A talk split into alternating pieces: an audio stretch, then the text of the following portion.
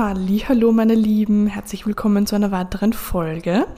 Ich hoffe, du hattest einen guten Start in den Tag. Ich möchte dir jetzt etwas erzählen, was mir in den letzten Wochen aufgefallen ist. Und zwar wird uns ganz oft verkauft, äh, wenn wir einfach nur die Art und Weise, wie wir unser Ego ausleben, ändern, dass das ein Bewusstwerdungsprozess ist, was es in der Regel überhaupt gar nicht ist. Was ich damit genauer meine, erkläre ich dir in dieser Folge. Ich wünsche dir neue Erkenntnisse und viel Spaß beim Zuhören. Let's go!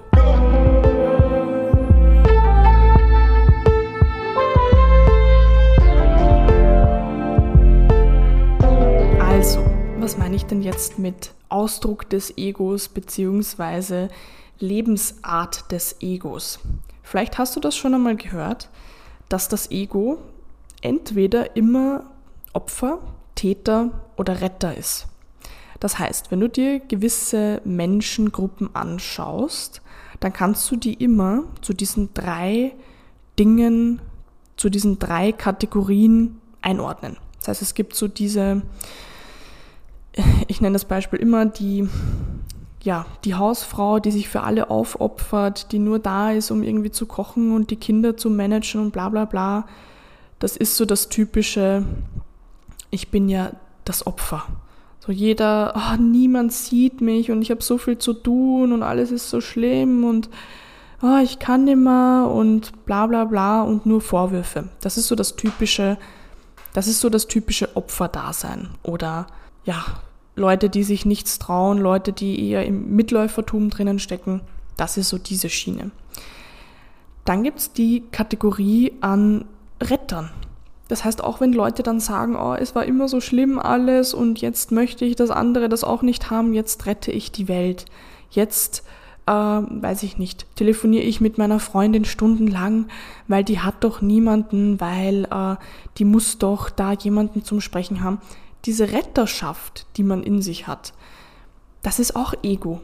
Und das ist auch eine Sache, die habe ich so lange nicht verstehen können, weil ich immer wieder gehört habe, du sollst nicht helfen dürfen. Also du, du sollst nicht das Bedürfnis haben, helfen zu müssen. Und wie gesagt, ich war dann auch immer so, was, so, ich, das ist meine Aufgabe und ich bin dazu da und ich, wenn jemand das nicht versteht, dann, ähm, dann spreche ich mit dem und versuche dem das zu erklären. Und wie gesagt, ähm, ein Retter bin ich dann, wenn jemand überzeugt werden muss oder wenn jemand, wenn ich ihm aus seiner Scheiße raushelfen muss. Und das funktioniert nicht. Also wenn jemand keine Bereitschaft hat, auch irgendwie zu lernen, was zu verändern und ich habe das Gefühl, ah, ich, ich nehme die Mission jetzt auf, den zu retten oder ich rette die ganze Menschheit vor der Unbewusstheit, das ist totaler Bullshit. Das ist Ego. Wenn du im Bewusstsein bist, dann bist du einfach nur. Du hast deine Potenziale, die frei fließen können, wenn du nichts sein musst. Und die Menschen, die dann von dir lernen, egal ob es von deiner Kreativität, von deinem scharfen Verstand oder was auch immer ist, die werden dich finden. Du musst nicht Retter spielen und rausgehen und, und weiß ich nicht, Leute auf der Straße ansprechen und auch diese Leute, die sich damit profilieren, wie viel Zeit sie ja verwenden, um äh, irgendwie was Gutes zu tun und sie sind so erschöpft, weil sie so viel, ja, das ist einfach nur Kindergarten. Und genauso ist es Kindergarten der Täter, der zum Beispiel sagt, jetzt zeige ich es allen. Oder ich wurde betrogen, jetzt mache ich auch einfach mal mein Ding. So, oder jetzt scheiße ich mal auf alle. So, ihr kennt sicher dieses Spiel von, ähm, ich habe mir so viel gefallen lassen, jetzt zeige ich es allen. Jetzt sage ich überall Nein. Das ist einfach nur von Opfer in Täterrolle zu gehen. Das ist kein Bewusstsein. Das, das Bewusstsein ist weder Täter noch Opfer noch Retter. Das Bewusstsein ist einfach. Und mit seinem Sein werden gewisse Dinge einfach verändert. Und ja, das, das, was ich dann einfach immer so schrecklich finde, ist, und ich war ja, wie gesagt, ich war in der letzten Zeit etwas krank. Was bedeutet, dass sich meine Bildschirmzeit auch erhöht hat, äh, was ich sonst, ja, so aus eigenen Zwecken auf Instagram zu sein, also das kommt relativ selten vor. Ähm, aber das ist mehrere Male vorgekommen und ich war ziemlich schnell einfach angepisst. Also es hat mich so schnell dann einfach geärgert, dass ich mir dachte, okay, Iris, du musst da jetzt Abstand finden. Und ich habe mir das Recht rausgenommen, einfach mal gewisse Dinge zu screenshotten und euch das vorzulesen, damit ihr wisst, was ich überhaupt meine.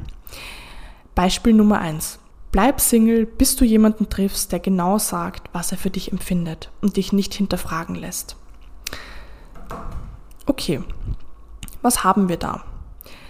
Wir haben wieder jemand, der in die Täterrolle geht. Ich lasse mir das nicht gefallen. Das ist auch jemand, und das ist das Ego immer, jemand, der Absolutheit sucht. Jemand, der Perfektion sucht. Also nur das Ego sucht das Extrem. Und wenn ich mir jetzt denke, okay, ähm, ich suche mir jemanden, gerade, das wird sicher eine Frau geschrieben haben, kein Mann, ich suche mir jetzt einen Mann, der emotional zugänglich ist, der auch noch ein offenes Killzentrum hat und kommunizieren kann, äh, trotzdem aber jetzt nicht schwul ist, sondern trotzdem ein Mann bleibt. Okay, herzlichen Glückwunsch, du wirst es nicht finden. Also selbst wenn du ähm, einen Mann findest, der für dich männlich wirkt und ein gewisses Maß an männlicher Energie einfach zur Verfügung hat, der wird von Natur aus nicht sprechen. Außer der hat schon irgendwie Jahre, Jahrzehnte lange Beziehungen hinter sich, wo der so sehr an seinen Schattenthemen arbeitet ähm, und sich das bewusst macht, wie Mann und Frau funktionieren und seine Traumata auflöst und bla bla bla, dass du so jemanden findest. Aber ich kann dir sagen, schon allein mit dieser Einstellung, sowas überhaupt zu schreiben, wirst du das nicht finden. Also auch wenn du sagst, ich will das nicht äh, finden, jemanden, der einfach nicht kommunizieren kann, wirst du es finden. Und wie gesagt, wenn man sich das einfach mal aus der Perspektive ansieht, ich weiß, manche kommen dann und sagen, boah, ja, äh, du hast so recht, ich lasse mir nichts mehr, ähm, ich lasse mir nichts mehr gefallen, was unter meinem Wert ist. Okay, du bist der, der unter dich selbst unter deinem Wert behandelt. Wenn du dich würdevoll behandelst, dann kommt auch ein Mann, der dich würdevoll behandelt. Und das bedeutet nicht, dass er perfekt ist, weil das würde diese Aussage voraussetzen, sondern dass er sich, dass er vielleicht ein, ein Bewusstsein dafür hat und sein Ego beiseite legen kann und sich vielleicht eingestehen kann, okay, vielleicht habe ich da in meinem Ausdruck gewisse Themen. Aber diese Aussage ist einfach nur Kindergarten. Und die zweite Aussage, die finde ich sogar noch besser, ist mein Favorite. Konzentriere dich auf dich selbst. Du hast genug für die Undankbaren getan. Was haben wir da wieder? Wir haben wieder dieselbe Dynamik von Opfer bzw. Retter. Du hast ganz viel für die anderen getan. Und jetzt werde ich zum Täter. Jetzt sage ich nein. Jetzt mache ich nichts mehr für jemanden, der das nicht wertschätzt. Wie gesagt, wenn man sich das im ersten Moment durchliest, denkt man sich so, boah, yeah. Da, da merke ich, da irgendwas in mir sagt so, boah, ja, ich zeig's jetzt allen. Aber das ist nur das Ego. Und ich kann euch auch sagen, diese, dieser Antrieb, der da kurzzeitig kommt, der ist nicht dauerhaft. Also alles, was du auch aus diesem Zustand heraus machst, ist nicht von Dauer. Alles, was du aus, aus dieser Energie heraus schaffst, wird nicht wachsen können. Sondern du, wenn du das aus einer gewissen Ausgeglichenheit machst und nicht aus diesen Rollen heraus, dann kann man erst davon sprechen, etwas aufzubauen. Und ich höre schon die Kommentare, die dann kommen, ja, aber Iris, es gibt ja Leute, die verdienen Millionen ähm, und die sind auch äh, in solchen Rollen drinnen. Ja, die sind halt einfach nur extremer. Und wenn du solche Leute mal beobachtest, über Zeit, dann ist es auch da wieder so, dass es nicht von Dauer ist. Entweder, und das habe ich auch schon ein paar Mal erlebt, haben diese Leute dann wirklich auch gewisse Erkenntnisse und fangen an, ähm, ja, umzudenken, andere Dinge zu tun und dann können sie etwas langfristig halten, aber aus dieser Energie heraus funktioniert das nicht. Und da kenne ich auch einige, die ihre Millionen verdient haben, die dann Jahre später gar nichts haben. Das ist auch alles reine Mathematik, wenn man in diesem Zustand bleibt.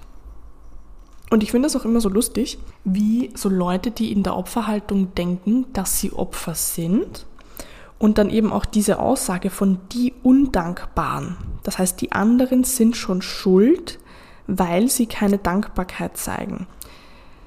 Das ist so das Schlimmste, was es überhaupt gibt. Also die anderen sind schuld. Okay, das heißt, du suchst dann andere Menschen, die eventuell dankbar sind, die können gar nicht dankbar sein, weil du das nicht in dir hast. Du gehst mit dir selber scheiße um. Du lässt dich, ich will nicht sagen, du lässt dich unter deinem Wert behandeln, aber du behandelst dich selbst so. Und der andere im Außen ist nur der Spiegel.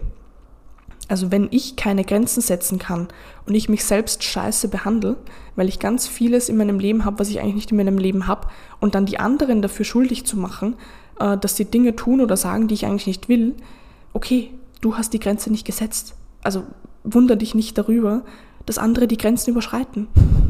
Woher sollen sie wissen, dass, dass es da eine Grenze gibt?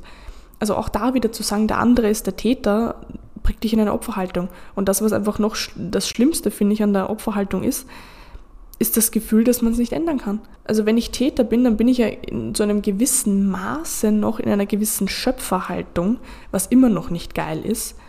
Aber es ist zumindest, ich sage einmal, auf der Krankheitsskala etwas gesünder. Und wie gesagt, ich sage auch nicht, dass diese, ja, diese Bewegung von Opfer zu Täter, dass die an sich schlecht ist. Weil gerade Menschen, die extrem lange in einer Opferhaltung waren, müssen eventuell einmal auch in die Täterhaltung hineingehen, dass sie überhaupt hinausgehen können. Also ich habe das jetzt noch nicht so überprüft, weil ich auch nicht viele Menschen kenne und begleitet habe, die, ich sage mal, auch älter und erfolgreicher und alles Mögliche sind, die, mit denen auch wirklich über ihr Leben zu sprechen. Aber ich kann mir auch gut vorstellen, dass man mal alle Aspekte des, des Egos gelebt haben muss, um es beiseite legen zu können. Das ist auch das, was viele Leute dann sagen von, von wegen das Ego bekämpfen und, und was weiß ich was und, und abtöten. Nein, es, es einfach beiseite legen zu können, das ist die Kunst und nicht das ganze Ego an sich zu verteufeln. Weil das Ego ist dafür zuständig, dass wir überhaupt überleben. Also wie gesagt, ähm, ich kann mir auch vorstellen, dass man alles kennen muss. Und das heißt nicht, dass man jahrelang in einer gewissen, in einem gewissen State drinnen sein muss, weil ich kenne zum Beispiel ganz intensiv die Opferhaltung. Ich kenne auch ganz intensiv die Retterhaltung. Die Täterhaltung habe ich kurz mal gelebt. Also da rede ich wirklich von zwei, drei Erfahrungen, die ich jetzt so im Kopf habe. Und dann wusste ich, okay, das ist nicht meins. das, das kann ich beiseite legen. Also ich kann mir schon vorstellen, dass man alle Aspekte gelebt und kennen muss, um es auch sein zu lassen. Also das ist dasselbe, wie wenn ich jemanden, der kein Geld hat, sage, du, ähm, Geld macht nicht glücklich. Okay, der fängt mit der Aussage nichts an. Der muss mal Geld verdienen, um wirklich einen Bezugspunkt in sich zu haben und zu erkennen, okay, ich kann Geldgedanken, ich kann das alles, diese Vervollständigung über das Geld, ich kann das auch einfach ablegen. Also wie gesagt, es ist nicht falsch, ähm, in solche Zustände auch mal hineinzugehen, aber es ist falsch, sich dabei nicht darüber bewusst zu sein, was gerade passiert.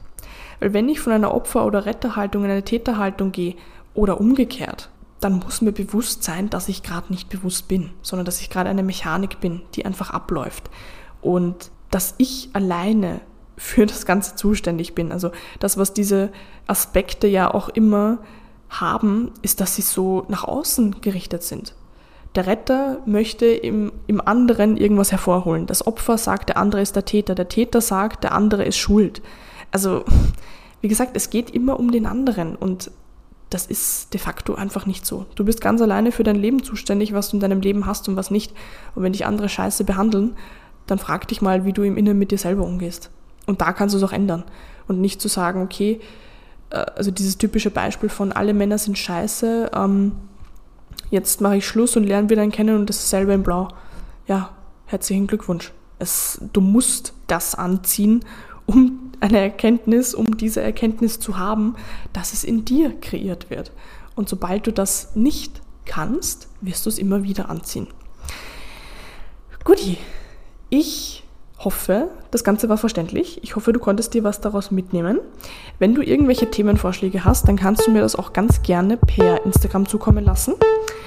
Ich wünsche dir ansonsten einfach einen wunderschönen Tag und wir hören uns nächste Woche.